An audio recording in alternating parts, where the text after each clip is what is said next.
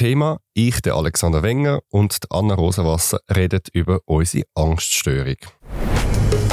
Das ist der Zurich Pride Podcast mit den spannendsten Menschen und den außergewöhnlichsten Geschichten.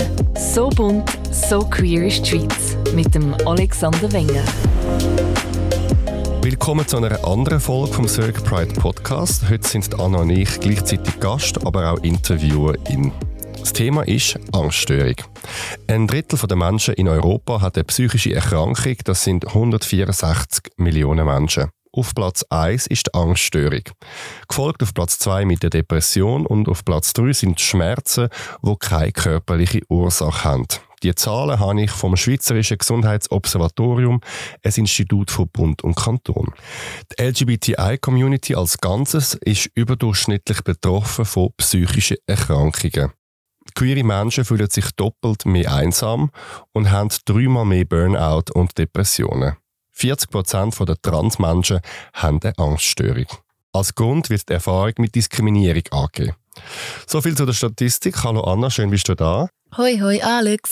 Schön kommst du zu dem anderen Thema, das jetzt auf den ersten Blick nicht mal queer wirken. Warum ist es dir wichtig, über das zu reden? Es ist mir nicht mega leicht gefallen, zum Zusagen da. Normalerweise fällt es mir sehr leicht, um dir zusagen.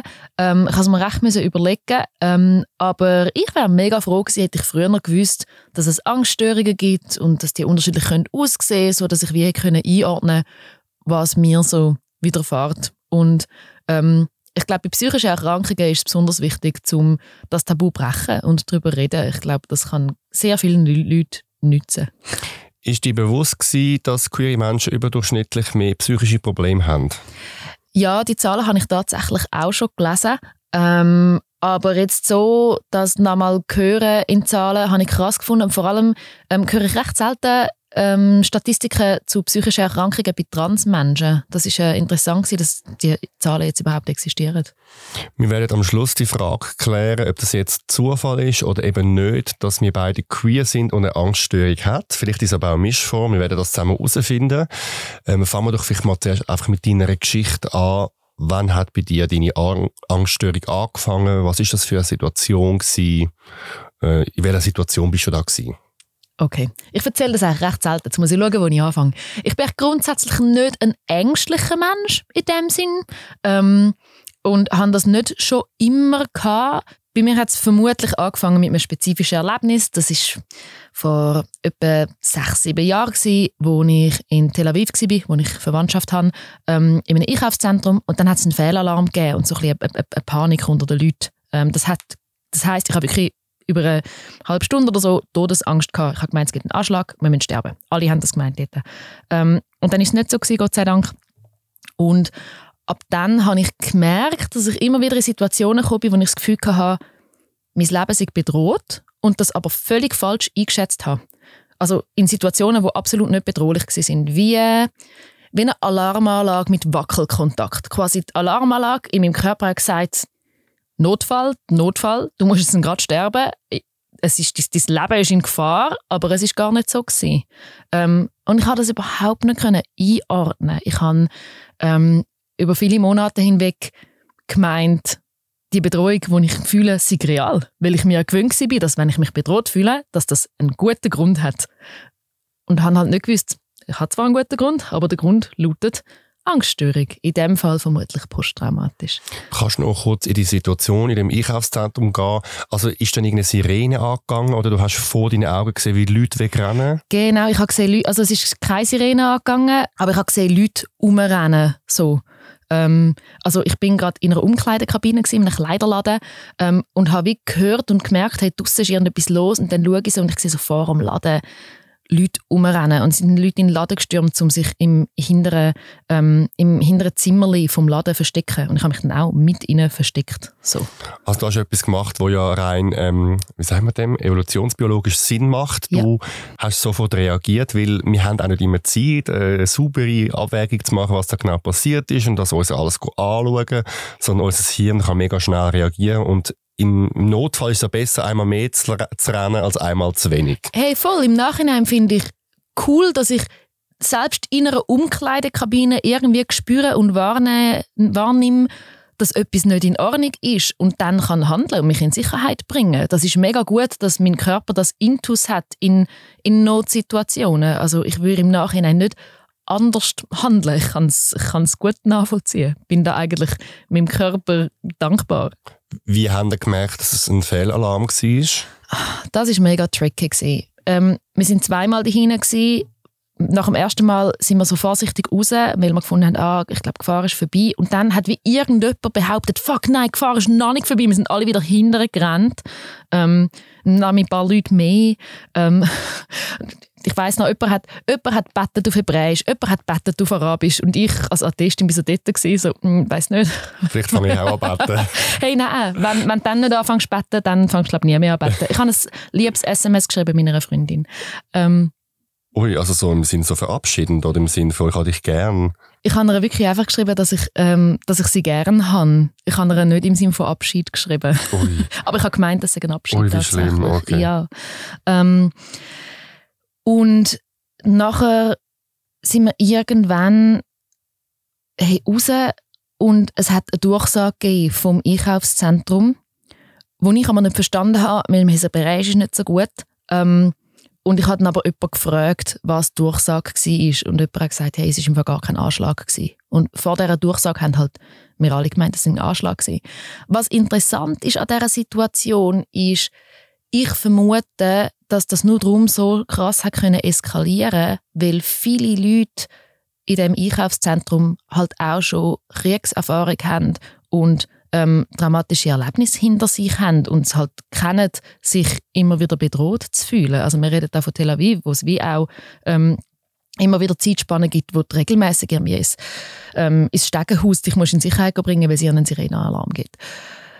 Weil es ist herausgekommen, dass einfach in der Mitte vom Einkaufszentrum irgendwelche Jungs eine Schlägerei hatten und das irgendwie von der, keine Ahnung, von der Geräusch her oder so, dass irgendwie die Leute halt wie triggert hat. So. Ich glaube, ich habe mal eine Statistik gelesen, dass Menschen in Israel überdurchschnittlich von Angststörungen oder auch psychischen Erkrankungen betroffen sind, weil die halt einfach schon seit Generationen traumatisiert sind von dem Israel-Palästina-Konflikt und auch die Sirenen, die ständig aufheulen, weil irgendwie eine Rakete kommt. Also es ist noch interessant, du kannst ja als Mensch traumatisiert sein, aber eine ganze Gesellschaft kann auch traumatisiert sein, also alle Kriegsgesellschaften. Und was ich lange nicht gewusst habe und dann zuerst nicht geglaubt habe, ist, dass Trauma vererbbar ist. Ich habe zuerst gemeint, das ist doch, das ist doch esoterischer Shit, come on. ähm, aber ich habe zu dem Zeitpunkt halt nicht gewusst, dass viele psychische Erkrankungen sich halt manifestieren im Hirn auf ganz verschiedene Arten und dass das je nachdem vererbbar ist. Hey, ja, voll, das war ein Strub und wo sich dann dort, äh, am nächsten Tag war irgendwie Schabbatessen mit meiner Verwandtschaft und ich habe es ihnen so erzählt und sie haben halt so ein bisschen gelacht. ähm, ja, weil es halt dort wie so ein bisschen zum Alltag gehört, dass das passiert. Das finde ich schon noch, das finde ich schon noch happig. Ich habe tatsächlich erst später dann Leute gefunden, wo wir haben können, wo wir haben können anerkennen, das ist ein schlimmes Erlebnis und es tut mir leid, dass dir das passiert ist. Und es offiziell ist ja wie nichts passiert, weil es ist ein Fehlalarm war, aber in mir inne ist viel passiert und das ist auch real. Was wir empfinden, ist real, egal ob die Bedrohung echt war oder nicht. Und für mich ist es mega wichtig zum Lernen. Was wir empfinden, ist real, weil es passiert in uns drin und wir nehmen es wahr und es macht etwas mit uns. Wie ist es nachher weitergegangen? Also, wann ist denn die nächste Panikattacke gekommen und was ist das für eine Situation gewesen? Ich bin immer wieder in Situationen gekommen. Ähm, das ist, das ist dann ab dann fortlaufend gewesen. Zum Beispiel an dem Abend, an dem Schabbatessen, wir sind alle irgendwie in der Stube gehängt nach der Nacht und ich habe plötzlich das Gefühl gehabt, fuck, fuck, fuck, wir sind in Gefahr. Und habe das wieder können einordnen, das ist mir noch nie passiert. Ähm, und irgendwie der nächste Busfahrt, die ich hatte, ich habe plötzlich gefunden, ui nein, der Bus hätte anhalten wegen einem technischen Problem. Und ich habe gefunden, fuck, jetzt sterben wir alle. Ähm, und das ist immer so weitergegangen. Ich habe dann teilweise, wo ich auch wieder die Heiz Zürich war, ähm, wenn ich Leute gesehen habe, rennen, zum Beispiel am Bahnhof sind für mich mega mühsam gewesen, weil du hast die ganze gesehen Leute, die auf den Zug stressen. Aber für mich sind das plötzlich nicht mehr Leute gewesen, die auf den Zug stressen, sondern ich habe die angeschaut und gedacht, fuck, die rennen für etwas davon. Wir sind bedroht. Und das habe ich ein Weile nicht einordnen. Ich hatte zuerst das Gefühl, wenn ich zum Beispiel mit einem Freund unterwegs war und ihm hat das keine Angst gemacht, dann habe ich das Gefühl, er checkt es einfach nicht. Weil ich wirklich keine Orientierung hatte, jemand, wo mir, das, wo mir die Gefühle einordnet. Auf eine Art, wo mir nicht das Gefühl gibt, dass ich gerade wahnsinnig wird. Wir haben ja wie so ein mega genaues, eine genaue Vorstellung davon, was ist ein Psycho, oder? Und die Vorstellung, die hat auch viel zu tun damit, dass jemand die Realität nicht mehr realistisch wahrnehmen kann. Und so ist es mir gegangen und das ist ein mega grosses Stigma, ähm, dass es irgendwie ja, dass es Leute gibt, die wahnsinnig werden. Und ich hätte ein bisschen früher jemanden gebraucht, der mir gesagt hat, hey, es gab viele Leute so wie dir, das kann man einordnen, es gibt Wörter für das, es gibt Arten, um mit dem umzugehen. Ähm, und es ist im Fall, ja, es, es ist im Fall, du bist im Fall nicht die einzige Person auf der Welt, die so fühlt. Ja, zu meiner Geschichte. Bei mir hat das angefangen mit 21, also ich bin jetzt 36. Und dort bin ich noch ein habe ich bei einer Fernsehproduktionsfirma das Praktikum gemacht und ich hatte damals eine beste Freundin von der Schulzeit. Und wir sind sechs Jahre sehr, sehr eng. Wir sind die engsten oder besten Freunde gewesen. Und dann ist es so gewesen, dass sie sich plötzlich bei mir gemulden hat und gesagt hat, sie hätte so Panikattacken und sie hätte so Angst und sie müsse jetzt Hilfe holen. Es ist wie so out of the blue gekommen. Also wir haben dann, sind dann nachher spazieren im Winterthur Stadtpark. Ähm, und sie hat erzählt, sie kann nicht mehr schlafen, sie hat Schlafstörungen, sie hat Panikattacken. Und aus einem Reflex aus habe ich sie dann gefragt, willst du dir etwas antun? Und sie sagt dann so, ja, nein, das, sie will das uns allen ja nicht antun. Also. Und dort bin ich dann beruhigt gewesen, weil das ist ja die Antwort, die man hören will. Im Nachhinein hat mich dann das beunruhigt, weil sie hat sich in dem Fall überlegt. Also Detail habe ich in dem Moment wie nicht gesehen. Und noch eine kleine Klammerbemerkung, viele Leute haben ja das Gefühl, man sollte ja nie die Leute fragen, ob sie sich, wenn etwas antun will, man denke dort schlafende Hund wecken. Es ist aber umgekehrt der Fall. Mhm. Die Leute sagen es in der Regel vorher und es ist ein Hilfeschrei, also man soll es unbedingt fragen. Auf jeden Fall habe ich sie dann nachher drei Tage später nochmal gesehen. Es ist ihr immer noch nicht gut gegangen. Ich bin auch überfordert gewesen. Sie hat aber Termine gehabt beim Psychiater, Psychologe und sie ist wie so in Behandlung und hat ein Medikament bekommen. Und dann bin ich arbeiten und glaube nochmal zwei Tage später kommt das Telefon von ihrem damaligen Freund, der so gesagt hat, hey, etwas Schlimmes ist passiert, sie hat sich das Leben genommen. Und dann bin ich wirklich in so einem ganz komischen Film gewesen. Ich bin sofort zu ihr heim. Ähm, dort war ihre Familie und ihre Freunde und ich bin mega im Schockzustand gewesen. Also ich habe das zwar alles wahrgenommen und gesehen und verstanden, was passiert ist und rundum haben die Leute alle angefangen zu brüllen und die einen sind schon hässig gewesen, die anderen haben es nicht können glauben, andere sind im Schock gewesen und ich bin auch so im Schock gewesen. Und ich bin dann wieder heim und habe das dann zwar verstanden, was passiert ist, ähm, aber es ist wie nicht, vom Körper hat wie nicht können verarbeiten. Es gibt ja die drei äh, Modi, wie wir Sachen verarbeiten. Eben Angriff, also wir bearbeiten es, wir greifen es an, wir flüchten, wir gehen weg oder wir landen in der Schockstarre. Also der Körper sagt es wie, ich habe jetzt kein, ich kann es jetzt nicht verarbeiten, ich ignoriere es einfach und ich bleibe aber in der Situation. Und dann ist, dann ist Beerdigung und äh, es ist, äh, alle haben es erfahren und dann einen Monat später ähm, bin ich an ein Fest gegangen, habe mich noch ein bisschen gewundert, schon so länger ab mir, warum bei mir keine körperliche Reaktion gekommen ist. Also ich bin wie, ich habe funktioniert und in dieser Autofahrt plötzlich von hinten bei der, beim Kopf kommt so wie so ein Kribbeln über, über den Kopf. Es gibt ja so das positive Kribbeln, wenn man sich so freut, vielleicht mhm. kennt man mhm. das, oder? Wo wahrscheinlich irgendwelche Hormone ausgeschüttet werden. Aber bei mir ist dann wie so ein, so ein ich sage jetzt mal, ein böses Kribbeln gekommen und plötzlich mein Herzschlag hat es aufgejagt.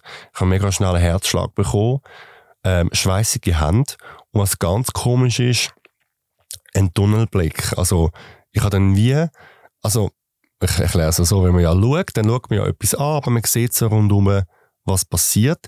In dem Moment habe ich wie so gefühlt nur ganz einen kleinen Teil gesehen und habe mit, dem, mit den Augen so rundherum schauen. Und ich habe ich habe mega angefangen flach schnaufen und ich habe im Nachhinein einfach eine mega Panikattacke gehabt. Aber ich habe sie in dem Moment nicht gekannt, ich habe das noch nie gehabt. Ähm, ja, ich bin dann an das Festli und das wichtigste Ziel war mir, dass man es mir nicht anmerkt. Irgendetwas nicht, stimmt da nicht. Ich bin dann aufs WC schnell, habe abgeschlossen, habe mich so angeschaut und ich bin so kreidebleich.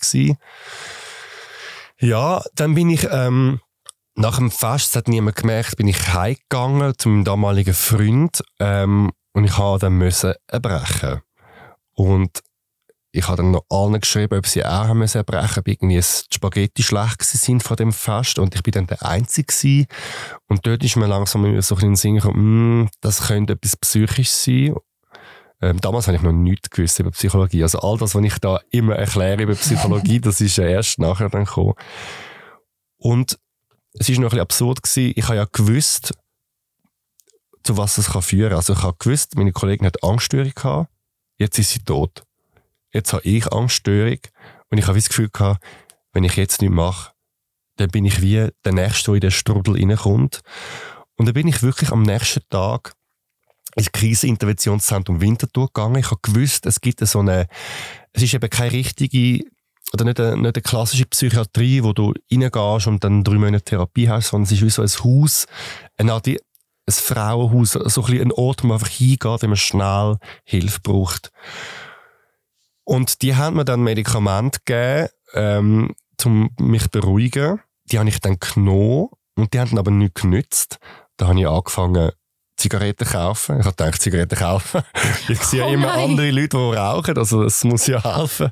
Oh nein, das ist absurd, oder? Dann bin ich Zigaretten kaufen, dann habe ich angefangen zu rauchen. Und nach drei Tagen sind die, ich habe 24 Stunden Angst gehabt. Vom Morgen bis am Abend. Ich bin panisch gewesen. Ich habe nicht gut geschnaufen, ich habe nicht gut geschlafen, ich habe, ähm, bin nervös gewesen, ich habe schweißige Hände gehabt, ich habe einen eingegangenen Blick gehabt. Und dann bin ich äh, nochmal ins Kids und habe gesagt, ich, ich brauche Hilfe, ich muss, ich muss da rein.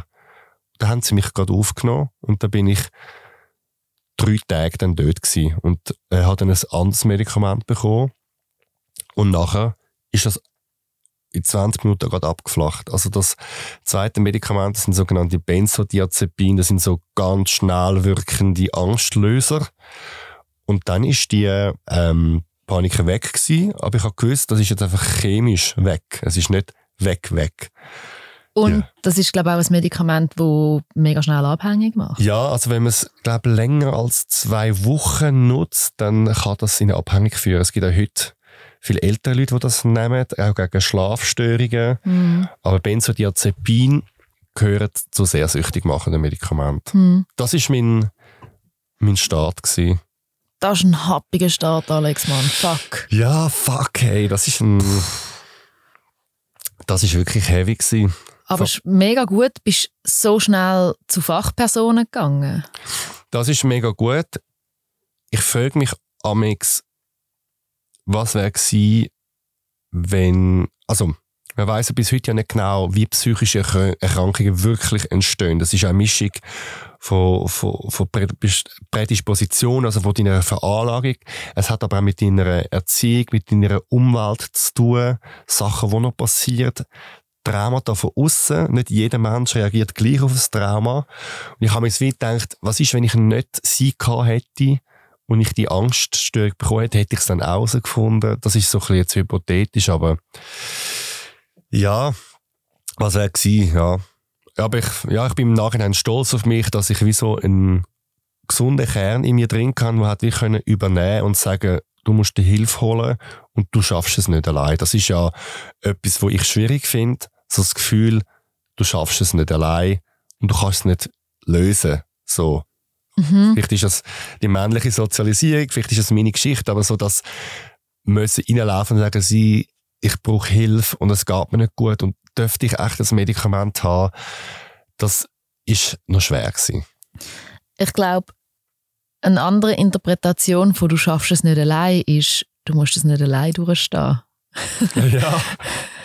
Und das ist eigentlich ein schöner Gedanke. Du musst es nicht allein durchstehen. Du kannst ins Kriseninterventionszentrum, du kannst zu Fachpersonen und du kannst ähm, ja und du kannst irgendwie dich mit Leuten umgehen, die mit dir zusammen das, das durchstehen. Was nicht heißt, dass ich nicht anerkenne, dass es schwierig ist zum zum checken, dass man es eben nicht allein schafft. Ja, ich glaube, das ist ja noch vielfach bei so negativen Sachen, dass es wie so, oder negativ, einfach bei, bei Sachen, die einem sehr verändern oder so. Das Anerkennen ist immer der erste Schritt. Voll. Auch bei Suchterkrankungen zum Beispiel. Oder das Erkennen, ja, ich habe ein Problem und ich brauche Hilfe, das ist ja schon ein riesiger Schritt. Oder? Mega. Bei mir in meinem Alltag ist es sehr wesentlich, dass ich meinen Mitmenschen kann sagen was bei mir gerade abgeht und dass ich es von niemandem muss verstecken ähm, Ich bin zum Beispiel, das ist nach wie vor so eine Nebenerscheinung von meiner Angststörung, ich bin mega schreckhaft. Ähm, wenn es irgendwo klopft, dann verschrecke ich auch fest und dann du kannst mich für so ja, für eine halbe Minute kannst du mich nicht mega brauchen und es ist für mich mega wichtig, dass ich meinen Mitmenschen kann erklären kann, einfach kurz erklären, warum und das nicht muss verstecken und mich nicht dafür schämen. So. Das kann ich auch. Ich, es gibt zwei Situationen, wo ich bis heute sofort Angst bekomme und ich kann das nicht lösen. Das ist, wenn jemand so anfängt, wir müssen reden. Oder hast schnell Zeit. Weißt du, mhm. so in dem Tonfall, da komme ich, ich, sogar jetzt, wenn ich es selber mache, ich komme gerade Hühnerhaut über. Mhm. Oder wenn auch Leute wie so, weißt, auch so ein Chef sagt, kannst du schnell äh, ins Büro kommen. Mhm. Und nachher kann sie zum Beispiel, hey, ich bin so zufrieden mit deiner Arbeit, ich gebe dir Lohnerhöhung für 200 Franken, aber ich, das, ich höre das nicht mehr. Es ist wie so, ich muss die Informationen sofort haben, sonst komme ich absolut Panik rüber. Und das Zweite ist, damals hat ihr Freund mir gesagt, dass sie sich das Leben genommen hat und hat von einer Festnetznummer angerufen, die ich nicht kenne.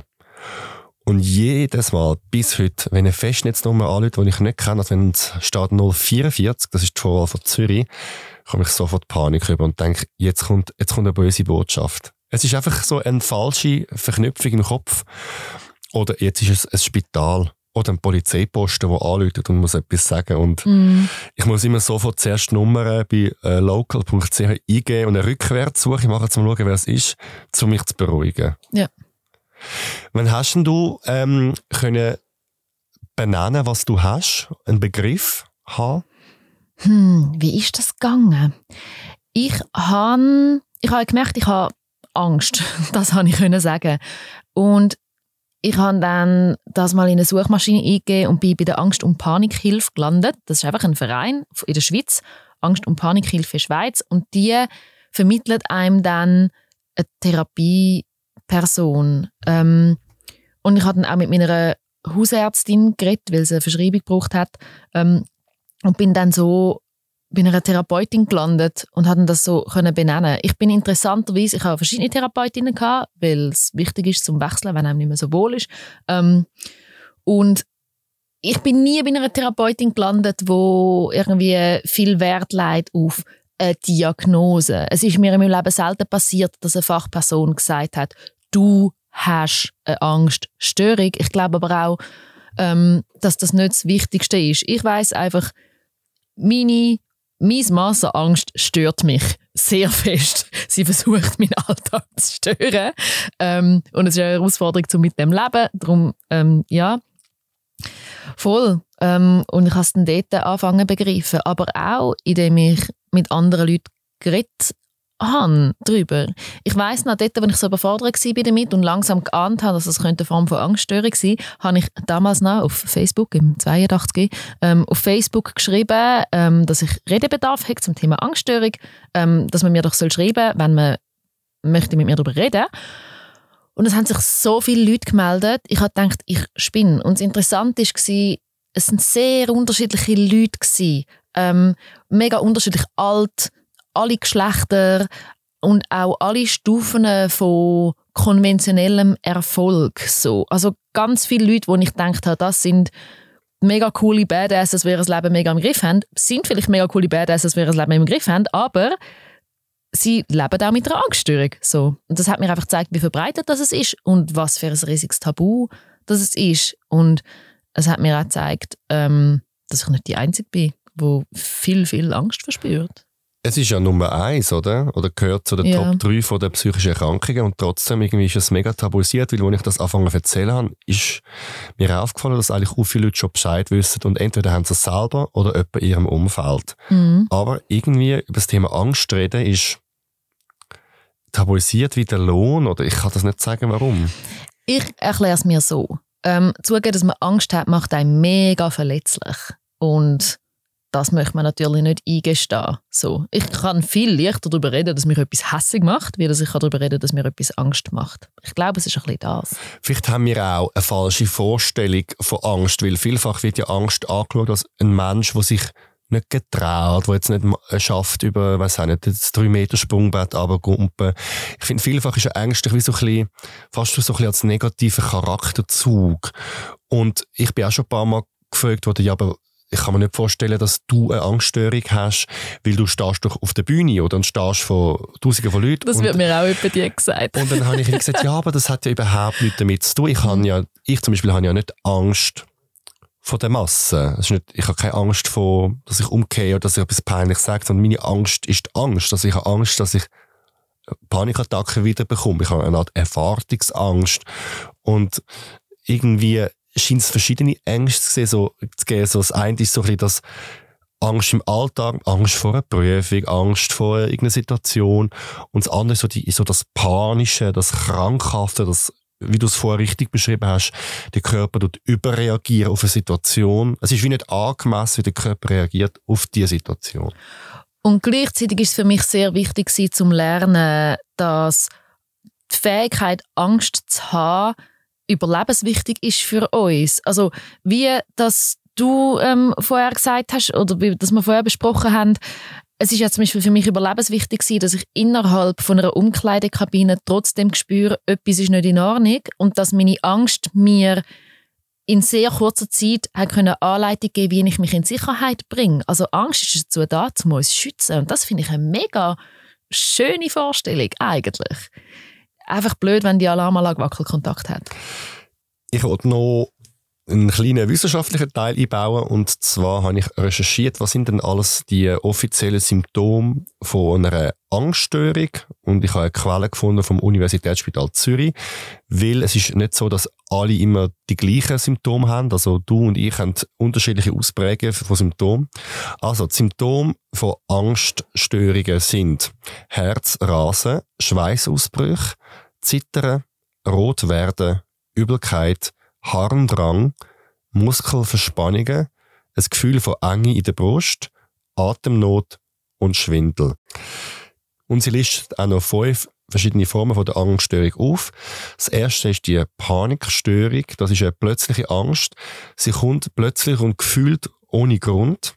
Es gibt die Agoraphobie. Das ist zum Beispiel eine starke Angst an einem bestimmten Ort, zum Beispiel in einem öffentlichen Raum oder bei Menschenmassen. Es gibt die soziale Phobie, Angst vor einer größeren Gruppe, zum Beispiel zu reden, oder auch Angst, dass einem zum Beispiel an einem Fest vor allen etwas Peinliches passiert. Es gibt spezifische Phobien, das sind so ein bisschen die Klassiker wie Angst vor Tieren, vor Hunden, vor Spinnen, vor Schlangen, ähm, aber auch zum Beispiel Gewitter oder Höhenangst oder zum Beispiel Angst vor Blut oder Spritzen. Und es gibt die generalisierte Angststörung, das sind so immer wieder kreisende Gedanken, Zukunftssorgen, Angst, es könnte etwas passieren, der Familie etc. Also eine diffuse Angst, ähm, eine Art von der Zukunft. Zum Beispiel bei mir haben wir herausgefunden, das ist eine sogenannte Panikstörung. Ich habe bis heute lustigerweise nie herausgefunden, was Triggerpunkte sind. Ich kann da nicht sagen, was bei mir Angst auslöst. Also sie hat zeitweise überall können kommen. Sie können die kommen im Bus, am Abend, am Morgen, allein bei Freunden. Ich habe bis heute nicht herausgefunden, was im Unterbewusstsein wie der rote Alarmknopf auslöst. Das ist ein mega herausfordernd, Mann. Was sind so die ersten Sachen, die wo, wo der cool fand, um damit umzugehen? Ähm, das Medikament, das hat geholfen, das Anerkennen, dass ich das habe. Ich bin dann recht schnell zu einer Psychologin gegangen. Im Nachhinein ist es nicht die beste Therapie gewesen, weil es mir ein Tag zu spirituell war. Mhm. Aber es ist wie ein wichtiger Schritt gewesen, mal bei einer Psychologin zu sein und zu verstehen, wie das läuft. Es ist nachher äh, eine Wanderung durch die Therapiezimmer von Zürich. Ich habe glaube bis am Schluss etwa sechs oder sieben Psychologinnen in meinem ganzen Leben. Also mir hat geholfen, darüber zu reden. Und ähm, ich hatte müssen, also ich habe nicht eine Therapieform, die mir dann geholfen hat für alles. Es ist ein Mix gewesen. Also ich habe dann ähm, Medikamente bekommen für eine kurze Zeit. Ich hatte die aber wieder müssen absetzen. Aber ich habe sie dann immer, ich habe immer bei mir so eine, einen Blister, also so eine, so eine Packung, wo man es rausdrücken kann. Und ich habe die auf die Zunge legen und innerhalb von 15 Minuten sind die im System gewesen. Und das ist halt wie so mein Rettungsanker gewesen. Das hat mir auch Sicherheit gegeben, durch den Alltag zu gehen, dass ich das habe. Ähm, ich habe mehr geschlafen. Ich habe mit Yoga angefangen. Ich habe mehr gesünder mich ernährt, weil zum Beispiel es ja wichtig ist, äh, genug Vitamin B12 oder Omega-3, also so, dass man sich gut ernährt, dass man, dass es keine körperliche ähm, Mängel hat, weil das könnte psychische Erkrankungen begünstigen, so. Ähm, und ich habe mich auch ein bisschen zurückgezogen. Also ich habe wie viel, viel, viel Zeit für mich gebraucht, habe mhm. weniger abgemacht und bin nur schon froh gewesen, wenn ich arbeiten konnte. Arbeiten hat mir auch geholfen. Es ist mhm. wie so, vom, vom 9 bis um 6 ist so meistens angstfreie Zeit gewesen, weil ich bin beschäftigt war. Mhm. Also Beschäftigung ist eine mega, mega Sache gewesen. Ich habe später auch noch ähm, Antidepressiva genommen die Medikamente kannst du nicht nur bei Depressionen nehmen, sondern auch bei Angststörungen. Das wissen viele Leute nicht. Das habe ich drei Jahre genommen. Das hat es auch nochmal äh, verbessert. Und was auch sehr gut war, ist, ist eine Hypnosetherapie. Ich habe eine Art, so eine, ein MP3-File bekommen mit der Stimme von meiner Psychologin, wo mir ganz beruhigende Sätze immer und wieder vorgelesen hat. und du bist ganz entspannt und ganz ruhig und dabei ist so, so das Meeresrauschen. und das ist für mich eine Art so 40 Minuten Entspannung gewesen. Ich tue es jetzt mega zusammenraffen, aber das ist so der wichtigste Schritt gewesen. Und das Letzte, eine super gute Psychologin, die ich auch heute ab und zu noch gehe, die ich über alles liebe, ähm, wo zum ersten Mal ähm, zum Kern gegangen ist, weil ich eigentlich etwa zwölf Jahre lang nur Symptome behandelt, was gut war, mhm. aber sie ist mit mir an den Kern von Verlustängst hin. Also dort sind sie eigentlich hergekommen. Das ist ja noch ein bisschen tricky bei der Angststörung. Das, was deine Angststörung auslöst, ist vielleicht so der berühmte Tropfen im Fass und die mhm. Anlage, mhm. dein, dein Charakter, deine, deine Basis, deine Erziehung, deine Gen, was auch immer, dein Unterbewusstsein, das ist eigentlich vorher schon ready für die Panik. Alter, kein Wunder, reden die Leute nicht gerne über Angst, weil der wahre Grund für die Angst ist meistens ultra persönlich. Also ja, mega gut hast du das gefunden. Ähm, hast du, Lust, also du hast jetzt mehrmals Medikamente angesprochen und ich vermute, dass jetzt an dem Tisch mit dir und mir gerade zwei unterschiedliche Haltungen zum Medi ähm, hocken, was ich auch gut finde. Ähm, ich habe tatsächlich auch mal für ein Jahr von meiner Therapeutin ähm, Antidepressiva verschrieben bekommen gegen meine Angststörung. Ich hatte nie Depression. Ähm, und für mich war es uh, fest nichts. Gewesen. Ich habe das dann abgesetzt und mein Körper hat mir sehr deutlich gerückmeldet, dass das Medi für mich nichts war und dass es besser ist ohne. Ähm, und das finde ich schon auch wichtig zu sagen. Medi sind nicht für alle etwas, aber vielen Leuten kann es helfen. Mir hat es in den ersten paar Monaten geholfen, um mal ein bisschen oben von meiner Angst, um wieder genug Energie zu haben, anzuschauen, was eigentlich abgeht. So. Ja, ich habe beim beim Anfangen mit dem Medi und beim Aufhören mit dem Medi bin ich zwar begleitet worden von einer Therapeutin, das ist mega, mega wichtig, aber ich finde im Nachhinein, ich bin nicht genug begleitet worden. Ich hätte viel mehr Informationen gebraucht und viel engere ähm, Begleitung, weil es äh, ja, heikel kann sein, zum Anfangen mit so einem Medi und aufhören mit so einem Medi. Also mir ist bewusst, dass es unterschiedliche Meinungen gibt zum Medikament und dass eigentlich die Mehrheit eher kritisch ist. Was man auch darf sein es muss jede Person für sich entscheiden, was sie machen will.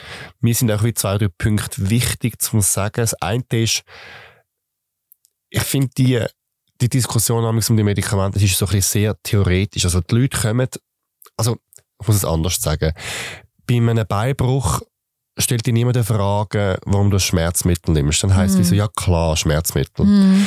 Bei einer psychischen Erkrankung ist immer noch so ein bisschen, Ja, aber muss das sein? Und das schaffst du doch auch allein. Mhm, gang in den Wald. Gang in den Wald spazieren. Du doch einfach ein, ein schönes Bad einlaufen lassen. Mhm. Und weißt, ich hatte auch mal einen schweren Tag gehabt. Und ich nahm so denke, ja, Jacqueline, es ist, das ist nicht das Gleiche. So. Ja. Und ähm, ich habe nur von mir zu reden, ähm, die Benzodiazepine haben gemacht, dass ich auch normal denken konnte. Ich bin gar nicht in dem ich bin gar nicht im Jetzt gewesen. Weißt, jetzt kann ich mit dir da reden, aber ich bin dort panisch gewesen, oder? Mhm. Ähm, und die, die Medikamente haben einfach mir geholfen, zu überlegen, was mache ich jetzt mit dem. Aber ich habe immer gewusst, das ist nie etwas, was ich das Leben lang nehme und es ist keine Lösung für immer. Es, Ja. es gibt heute Leute, die wegen so Medikamenten heute süchtig sind und nicht mehr können ohne. Mhm. Ähm, mir ist es schon wichtig zu sagen, dass, es, dass mich das Stigma von diesem Medikament nervt. Ähm, und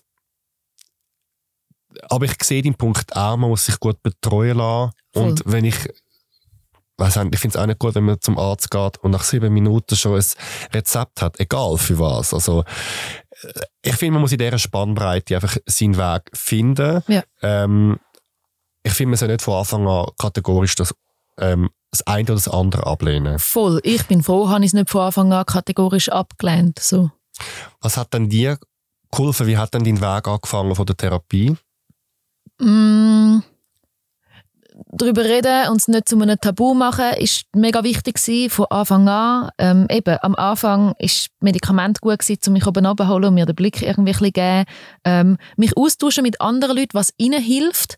Wo Leute dann zum Beispiel gesagt haben, Koffein abfahren, das hat mir recht geholfen. Und für mich ist es sehr wichtig gewesen, zum Lernen, dass all die Sachen, die wir die ganze Zeit hören, weniger Stress ist gesund für dich, Sport ist gesund für dich, ähm, das mal hören in einem Zusammenhang, wo es halt mehr Sinn macht, wie irgendwie, wenn es von der Diätindustrie kommt. Ja. So. ja, weniger Stress nützt mega viel, zum weniger, für mich einmal zum, zum weniger Angstsymptome haben. Wenn ich viel Zeit kann mit meinen Freundinnen verbringen, ich bin ein extrovertierter Mensch, es gibt mir mega viel Energie zum Zeit verbringen mit Leuten, dann habe ich viel weniger Angst und an einem stressigen Tag habe ich viel mehr Angst. Ähm, und das zeigt mir aber auch, dass Faktoren von außen auch etwas strukturell sind. Es ist nicht einfach mein individuelles Leben, sondern wenn wir alle in einer Welt leben, wo halt eher stressig ist, dann begünstigt das halt so etwas wie eine Angststörung. Ähm, ja, und halt Sport hat dann für mich plötzlich eine andere Bedeutung bekommen, weil wenn ich Sport gemacht habe, aufs Laufband gegangen oder mal Kraftsport machen oder eben auch zum Beispiel mal Yoga machen oder so oder von aussen säckeln, ähm, dann habe ich gespürt, wie mein Körper dann so durch Stress und Druck und Angst sich durchschafft. Und wissenschaftlich ist das auch erwiesen. Eines meiner Lieblingsbücher heißt Stress von zwei Schwestern mit dem Nachnamen Nagoski, ähm, wo das mega gut erklärt. Also seit ich eine Angststörung habe, habe ich ein gesünderes und liebevolles Verhältnis zu Bewegung und Sport. Ich meine, ich bin wie die allermeisten Leute mit einem Konzept aufgewachsen, dass Sport gut ist, damit dein Körper besser aussieht und das kannst du abnehmen. Und all der, halt all der Diät-Bullshit. Ähm, und den habe ich zu einem guten Teil können ablegen, indem ich gespürt habe, wie Bewegung mir mit meiner Angststörung gut tut. Wie sieht es bei dir heute aus? Wie oft hast du noch Angst und wie gehst du in dieser Situation um? Ähm, es kommt halt im Kleinen und im Großen. Das Kleine ist eben, dass ich zum Beispiel sehr schreckhaft bin. Ähm, und ich gehe, wie gesagt, damit um, indem ich meinen Mitmenschen das sage und schaue, dass ich mich nicht schäme dafür, sondern froh bin, dass meine Mitmenschen um sind. Wo letztens der Sirenentest war, habe ich einem guten Freund von mir gesagt, hey, halb zu einem Nachmittag ist Sirenentest, können wir dann bitte einfach zusammen einen Tee trinken? Vielleicht brauche ich ein bisschen Ablenkung, vielleicht brauche ich auch eine Umarmung und dass ich wie kann die Bedürfnisse wahrnehmen und äußern. Manchmal, wenn ich Angst habe, brauche ich irgendwie Körperkontakt, also vielleicht so, hey, kannst mich, darf ich kurz dich umarmen, können wir kurz, kannst du mich kurz an der Hand nehmen, so. Ähm, bei mir kommt es ein bisschen in Phasen. Es gibt Monate, wo es mir ein bisschen besser geht. Es gibt Monate, wo ich viel mehr Angst empfinde. Das äußert sich, ich habe nicht wie du eine Panikstörung, ich habe sehr, sehr selten Panikattacken. Ähm, ähm, ja, dann, mir hilft es halt, um dann häufiger in Therapie zu gehen. Momentan geht es mir zum Glück recht gut. Gehe ich einmal im Monat in Therapie und die Zeiten, wo es mir nicht so gut geht, muss ich das anerkennen und schauen, dass ich, dass ich häufiger gehe. Und auch mehr Sachen mache, wie über das Lesen, ähm, Tagebuch schreiben, mit meinen Friends darüber reden, aber auch mega hart chillen, Alex. Oh mein Gott.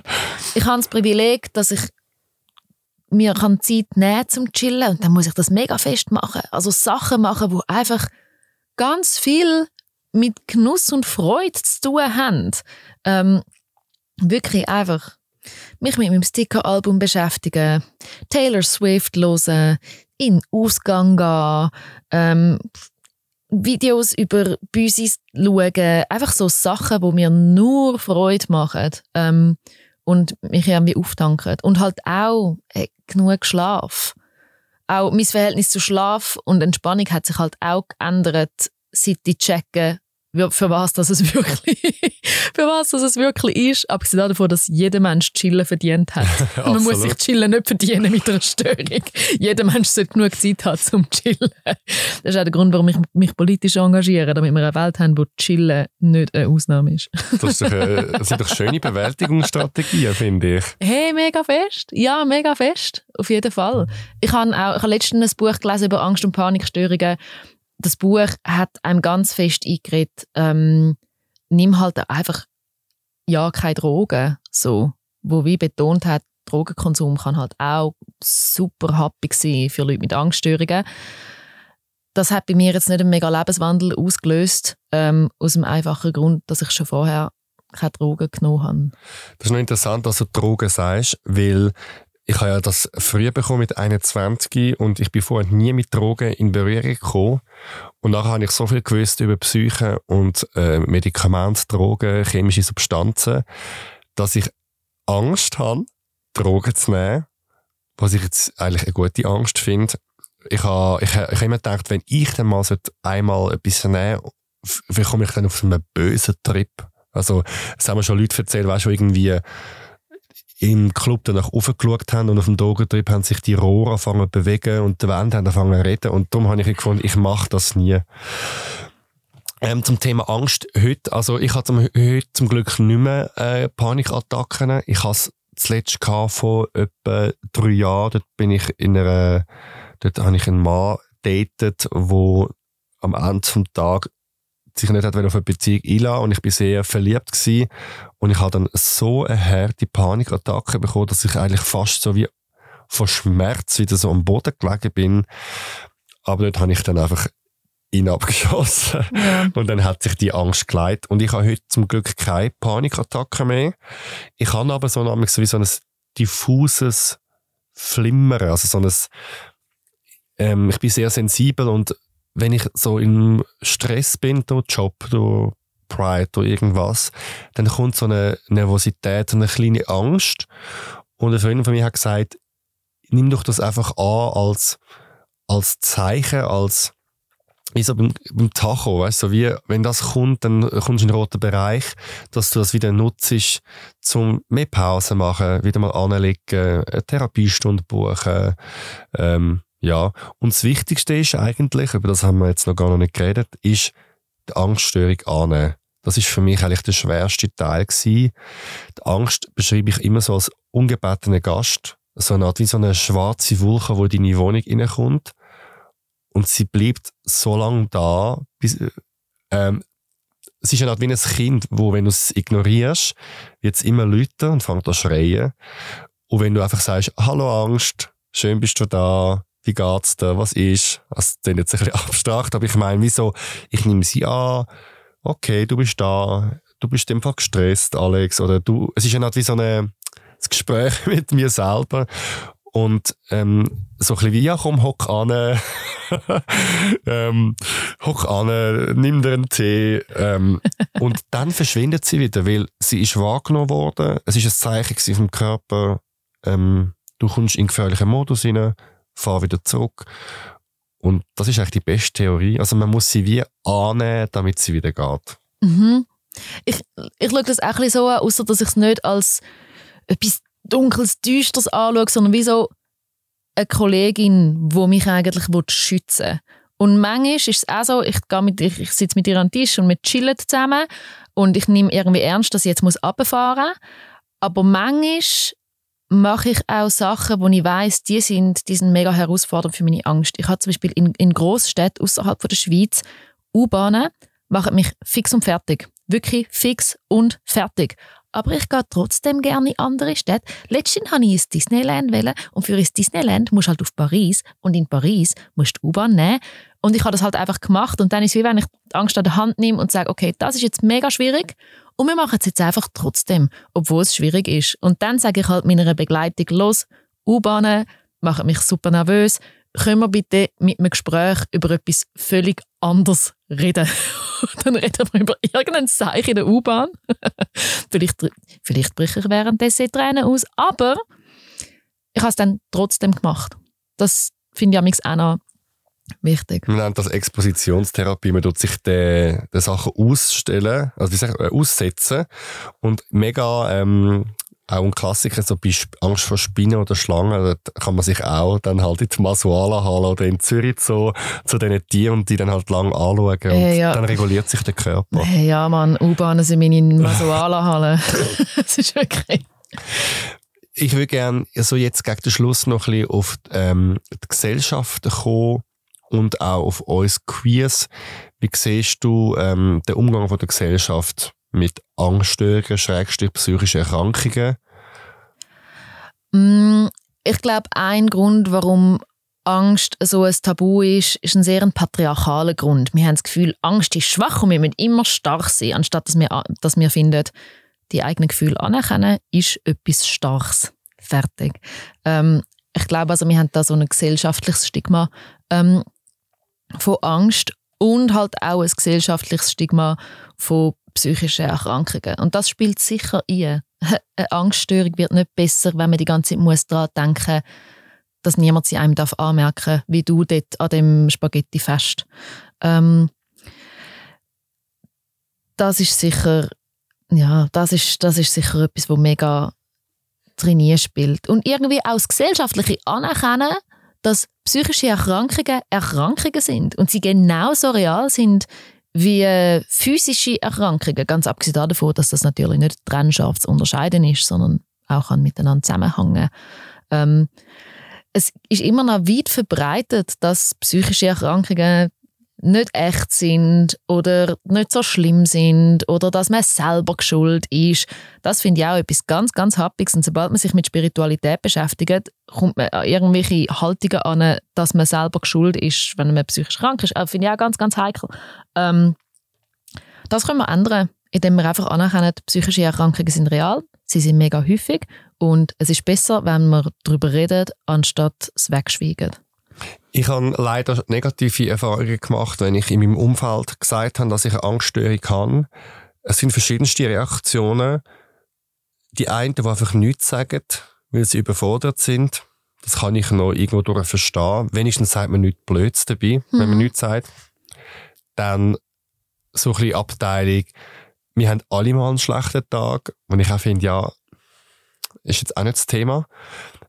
Leute, die ungefragt Tipps geben. Oh. Und ich habe gedacht, mh, bist du Psychologe oder hast du Ausbildung? Und, und hast du gefragt. Hast gefragt, oder? dann auch ganz schlimm Leute, die dann über ihre Probleme anfangen, finde ich halt wie schwer. Also, mich nervt das, wenn ich dann wie etwas erzähle und Leute so, ja, ich im Fall auch, und dann fangen sie eine Viertelstunde reden und ich so denke, hey, wir können gerne über dieses Thema reden und ich bin auch sehr offen zum aktiv zuhören, aber es ist wie jetzt nicht das Thema. Oh, das finde ich, ich glaube, ich bin auch schon die Person gewesen. Ich glaube, wir sind alle schon mal die Person gewesen. Ich wollte es auch nicht mega judge, ich habe das auch schon gemacht, aber ich glaube, es gibt, es gibt es gibt Situationen im Leben, wo man einfach muss ruhig sein und zuhören. Und ich glaube, wenn jemand wie sagt, wenn jemand eine Geschichte erzählt, die ernst ist, über Krankheit, Probleme, dann sollte man einfach nicht sofort von sich reden. Es ist wie, mm. such den anderen Moment, wo du deinen Moment hast. Ähm, ja, und auch das Verurteilen im Sinn von, ich finde es nicht gut, dass du die Medikamente nimmst, weil äh, das tut den Charakter verändern. Und dann finde ich wie so, hey, das ist einfach mein Entscheid. Wenn du keine Medis willst nehmen und deine Bachblüten, dann mach du das. Aber ich glaube nicht an spirituelle Produkte. Ich, für mich ist das nicht wenn für dich das etwas ist, mach du das. So. Ja. Und ich, es hat mich sehr frustriert. Also, ich bin eigentlich bereit gewesen, um das, über das zu reden, auch heute noch, aber ich merke, es ist nicht, äh, es ist kein Icebreaker, man, man kann dort keine Party, man kann keine Party starten mit dem Thema. Salamander miteinander. Ich habe gestern eine Panikattacke ja. gehabt. Wupp, wupp. Und auch, ähm, was ich auch noch finde, ähm, man muss es auch nicht immer so ernst nehmen. Also wenn ich von einer Angststörung rede, dann ist das nicht ein Drama und das alle mich traurig anschauen und sagen ja. nein, sondern ich erzähle das so wie andere Sachen, wie zum Beispiel, dass mir heute im Büro ein Glas ausgeht ist. Also ich wünschte mir auch wie so, das klingt jetzt vielleicht absurd, was ich sage, aber so ein spielerischer Umgang. Also ich habe doch im gleichen Moment über eine Angststörung reden und dann nachher über etwas ganz Oberflächliches oder scheinbar Oberflächliches. Und es bringt auch nicht, wenn man dann die Leute so mitleidig anschaut, als wären sie irgendwie ganz schlimm krank. Also die, die, das Stigma kommt auch von ich, also ich habe immer das Gefühl, dass die Leute wie so, so ultra mitleidig sind, was ich irgendwie auch nicht hilfreich bin. Das ist hm. der Punkt. Ich verstehe. Es gibt glaube Momente, wo es wie ist, ich habe eine Angststörung, im Moment finde ich das ganz, ganz schlimm. Und dann können wir uns auch dem widmen, dass es schlimm ist. Und dann gibt es Momente, wo ich froh bin, wenn die Leute mit mir zusammen locker umgehen damit. Ich habe Phasen, da wird meine Angst unter anderem ausgelöst von Flugi. und darüber möchte ich manchmal wirklich gern lachen, weil es sind einfach Flugi. Und dann schaue ich mir das Flugi an und denke, man, das sind Leute, die sind auf dem Weg in die Ferien, mega schön für sie. Und da bin ich, da unten auf dem Boden und habe Angst, weil dort oben ein Flugi ein Geräusch macht. Und ich bin froh, wenn, wenn ich locker darüber rede, dass die Leute dann sich Mühe geben, um einen Moment mit mir darüber mitlachen. Ja, ist doch herzig.